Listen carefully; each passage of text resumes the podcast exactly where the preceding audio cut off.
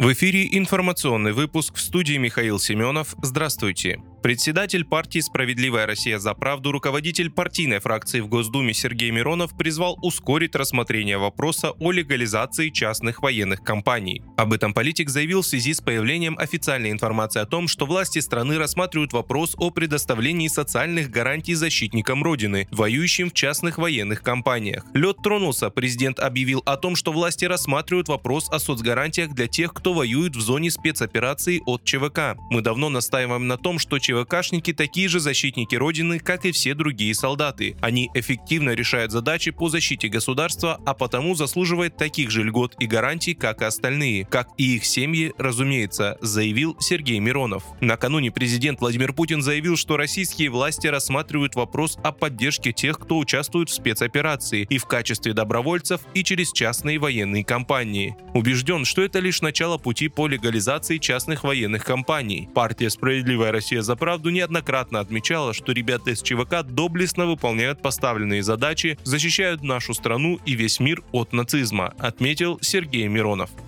В России сменился командующий Центральным военным округом. Генерал-лейтенант Андрей Мордвичев официально стал командующим Центральным военным округом. О смене главы ЦВО сообщает ТАСС со ссылкой на данные Единого государственного реестра юридических лиц. Согласно приводимым данным, Мордвичев занял место генерал-полковника Александра Лапина. Ранее Мордвичев командовал 8-й гвардейской общевойсковой армией Южного военного округа.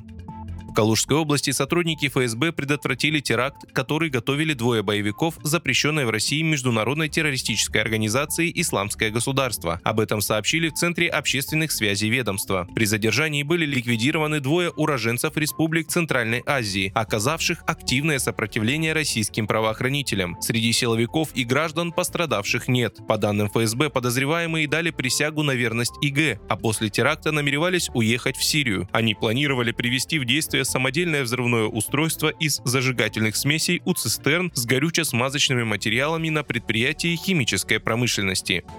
Бесплатный проезд владельцев электротранспорта по платным дорогам запустят с марта. Об этом пишет коммерсант. Отмечается, что эксперимент продлится до конца года и коснется пока только проезда по федеральным трассам М11, СКАТ и так далее. Для того, чтобы ездить бесплатно, владельцам электротранспорта необходимо приобрести за 3-3,5 тысячи рублей или взять в аренду бесконтактный транспондер Т-Пас, обратившись в офис поддержки ООО «Автодор платной дороги». Понадобятся документы, подтверждающие, что транспортное средство оснащено оснащено исключительно электрическим двигателем СТС и ПТС, пояснил замглавы Минэкономики Максим Колесников. Если у автовладельца уже есть ТПАС, его просто надо предоставить в офис.